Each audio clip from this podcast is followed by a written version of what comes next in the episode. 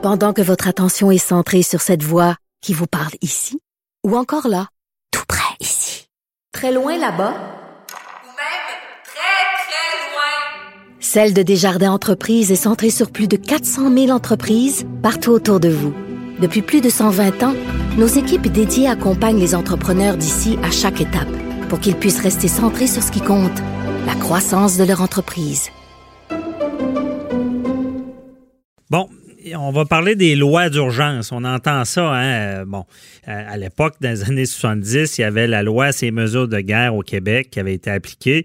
Euh, et on a entendu au Québec, bon, euh, le gouvernement provincial qui, servait de la loi sur la sécurité publique a décrété l'état d'urgence sanitaire. Ça, c'est au, Québec. Ensuite de ça, ben, on, on entend la France qui a promulgué cette semaine l'équivalent justement des mesures d'urgence, qui ont fermé des établissements, ils ont pris vraiment des, des, des mesures draconiennes pas dire drastique, dans le sens qu'on a isolé les gens, on les a forcés. Donc, euh, et cette semaine aussi, on entend le premier ministre Justin Trudeau au fédéral parler de la loi sur les mesures d'urgence. Là, c'est pas la même que celle au Québec, c'est celle fédérale. Euh, on voudrait appliquer cette loi-là sur les mesures d'urgence pour donner plus de pouvoir au gouvernement. Et c'est quoi ça, ces pouvoirs? On en parle avec euh, notre chroniqueur, M. Jean-Paul Boilly, qui est avec nous, toujours en quarantaine. Bonjour, M. Boilly. Oui, toujours prudent, toujours bien chez moi, euh, en mitouflé, comme plusieurs accus maintenant qui sont dans leur sous-sol. Mhm. Alors, on invite les gens à faire pareil. Ne prenez pas de chance, sortez pas. Euh, euh, j'ai vu tantôt une madame, lorsque je circulais, qui rentrait à la banque. Et je lui ai demandé qu'est-ce qu'elle faisait. Elle dit, je vais me faire mettre mon livret de banque à jour. Je dis, madame, allez donc chez vous à place, mettez-vous des gants, puis votre livret, là, dans deux mois, il changera pas. là.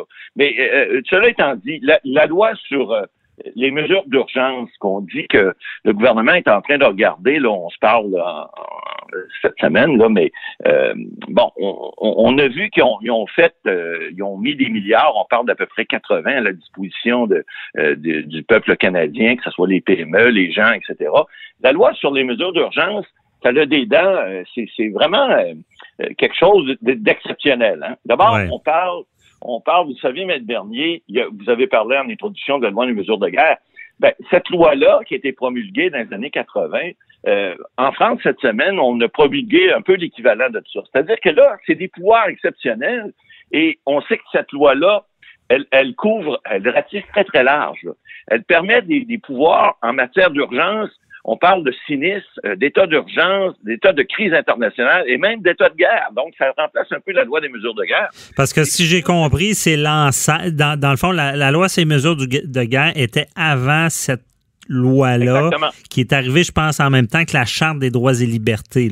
Autant on donne des droits, des droits et libertés ont été confinés, consignés, et, mais il y a, cette sorte de, de, mesure-là d'urgence qui permet, dans le fond, de, exceptionnel, qui, qui, on est dans un an qu'on on doit diminuer les droits des personnes pour mettre celui de l'intérêt public d'avant, et c'est ça, à ça que ça sert, ce genre de loi-là. Là. En fait, cette loi-là, elle, a cinq sections bien importantes. Là, on va parler de celle qui nous intéresse aujourd'hui, c'est celle de la déclaration de sinistre, parce que c'est on est dans un cas de crise qui comporte des risques pour les, pertes humaines et matérielles. On parle de bouleversements sociaux, on parle d'interruption d'acheminement de denrées, de ressources et services essentiels. On parle d'une gravité telle qu'elle constitue une situation de crise nationale, ce qui est le cas présentement. Mais un sinistre, comme c'est quasiment comme euh, comme on avait vu, euh, je sais pas, euh, euh, la crise du verglas, c'est un sinistre, mais là, c'est un virus, c'est comme un sinistre.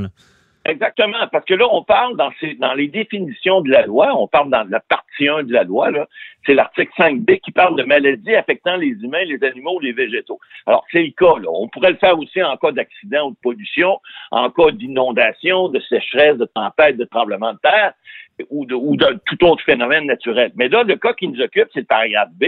Alors, maladies affectant les humains, les animaux, les végétaux. Et ça, cette loi-là permet des pouvoirs non seulement importants et exceptionnels, mais des pouvoirs qui sont hors du commun parce que ça, ça, ça, ça permet au gouverneur en conseil, c'est-à-dire le, le, le, le, gouvernement qui est en place, de prendre des mesures qui sont extraordinaires à titre temporaire il doit faire des consultations avec le gouvernement des provinces, mais une fois que c'est promulgué, ça donne des pouvoirs exceptionnels, comme la loi des mesures de guerre faisait dans le temps. Alors, qui nous intéresse, parce que cette loi-là, elle a des dents. Hein, effectivement, si on veut que quelque chose se passe, puis on veut que euh, euh, administrer une loi qui, qui, qui, qui, soit contraignante, parce que là, oublions pas pour l'instant, par exemple, on parle de mettre les gens en quarantaine, dont je suis présentement, de façon volontaire. Mhm. Mais si les gens voulaient pas obéir, comme ça s'est passé en Italie puis en France, ils sont pas allés assez vite, ils ont été obligés de promulguer ce genre de loi-là. Et ça, ça a des dents, puisque la cinquième partie de la loi, elle, elle prévoit euh, euh, des, des, des, poursuites, elle prévoit des, des d'emprisonnement, elle prévoit des, des responsabilités euh, civiles pour les gens qui ne respectent pas la loi. On parle là d'amende et d'emprisonnement. D'emprisonnement, c'est sérieux. Puis je, je, rappelle aux auditeurs avec ce que vous dites, c'est que la loi provinciale sur l'état d'urgence sanitaire qui est très forte aussi, ne peut pas euh, prévoir d'emprisonnement. Euh, c'est des, amendes. Mais Maître Boily, là, vu que c'est le fédéral, on peut emprisonner euh, si quelqu'un ne respecte pas un ordre. Exactement. Et cet ordre-là peut venir d'une force policière constabulaire peut venir même euh, d'un directeur d'établissement, même ou d'un ministre ou de quelqu'un en autorité. Alors, c'est très grave. Mais Maître Boily, euh, les ordres là, dont on parle, c'est ce qu'on voit en Italie et en France. Là. Tu sors pas, euh, tu as besoin d'un billet, sinon on peut t'arrêter.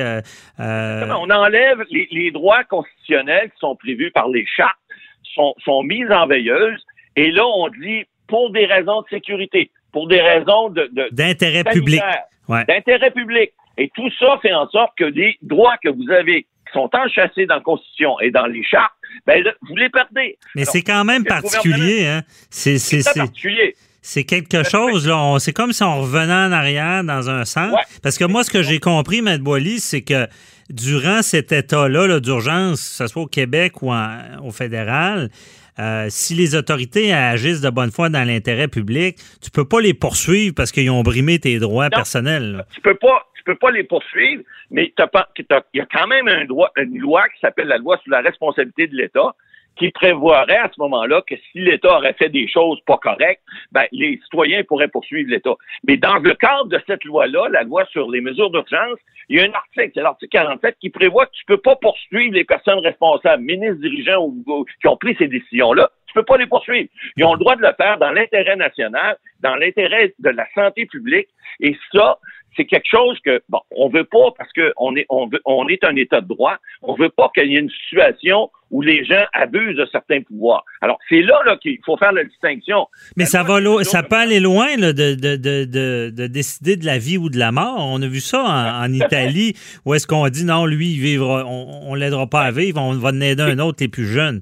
C'est quand même. C'est des, c'est des choix de société qui permettent au gouverneur en conseil de faire toutes sortes de choses, des réquisitions, ils peuvent, ils peuvent aliéner des biens, ils peuvent ordonner que des endroits soient réquisitionnés euh, pour faire des, des, des hôpitaux d'urgence, des, des, abris. Euh, ils peuvent, ils peuvent à peu près tout faire en vertu de cette loi-là. Évidemment, ils, doivent adopter des règlements en conséquence. Mhm. Mais tout ça étant dit, c'est qu'on veut pas se rendre là au Canada parce que on sait que c'est une loi qui est absolument, euh, c'est tout à fait réfractaire et ça va à l'encontre de toutes les chartes. Mais dans un cas d'urgence, vous savez, s'il arrive un tsunami ou un tremblement de terre, on dit pas, ben là, je vais aller à la banque changer mon chèque, puis demain, je vais revenir. Non, non, sauve-toi, il y a une vague qui arrive, ou il y a un tremblement de terre, mets-toi à l'abri, t'as pas le temps. Alors, cette loi-là, elle est faite exactement pour ça, pour dire dans un cas vraiment extrême, puis là, on parle dans ce cas-ci de sinistre à cause euh, de la COVID-19,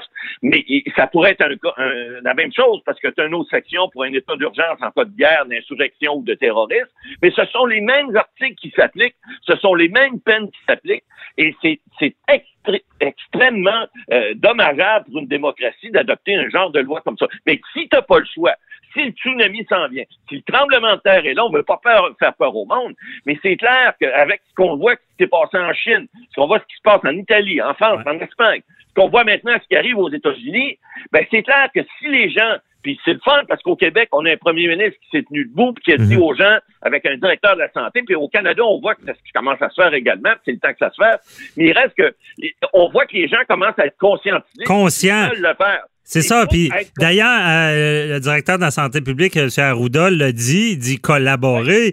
Euh, il l'a dit euh, cette semaine, collaborer, sinon. Parler des jeunes également. Oui, mais même il disait, on veut pas forcer. Donc, collaborer, c'est important de comprendre. Sinon, sinon, on veut pas faire peur au monde, les derniers. Mais sinon, ce qui est arrivé en France et en Italie, c'est ce qui va nous arriver si on fait pas ça. Et ça, on veut pas ça. C'est moins drôle. Si les gens veulent pas collaborer, veulent pas faire euh, volontairement ce qu'on leur demande de faire, ben ça risque d'arriver, puis là, on veut pas vous faire peur. Mais si ça arrive, là, watch out, comme on dit, parce que ça va faire mal. C'est ça. Et M. Bolly, nous reste une minute. Je veux, je veux vous entendre euh, s'il y a un conflit, parce que là, on voit un, premier ministre euh, provincial qui a pris les devants plus rapidement. Trudeau, d'après moi, est arrivé plus tard, mais commence à agir en chef pour prendre des décisions concrètes. rapidement, s'il y a un conflit entre les deux, c'est qui qui mène le pays en ce moment? C'est sûr que euh, euh, la loi fédérale euh, a préséance en matière de sécurité nationale, ça c'est clair. Maintenant, cette loi-là, comme on, voit, elle a beaucoup plus de dents que la loi provinciale. Alors, c'est certain que présentement, ce que le gouvernement provincial a fait, c'est très bien, c'est même excellent. Mais si ça s'avère pas suffisant, ben, la loi fédérale elle a des dents pas mal plus grandes. Et puis, comme on dit, ben, les gens l'auront cherché, ils l'auront trouvé. On n'espère pas se rendre là, mais si on se rend là, je peux vous dire une chose, ça va être pas mal plus sérieux. OK. Merci, M. Boily, de nous avoir éclairé. On se reparle demain. Euh, bye bye. Toujours en quarantaine. Bye bye.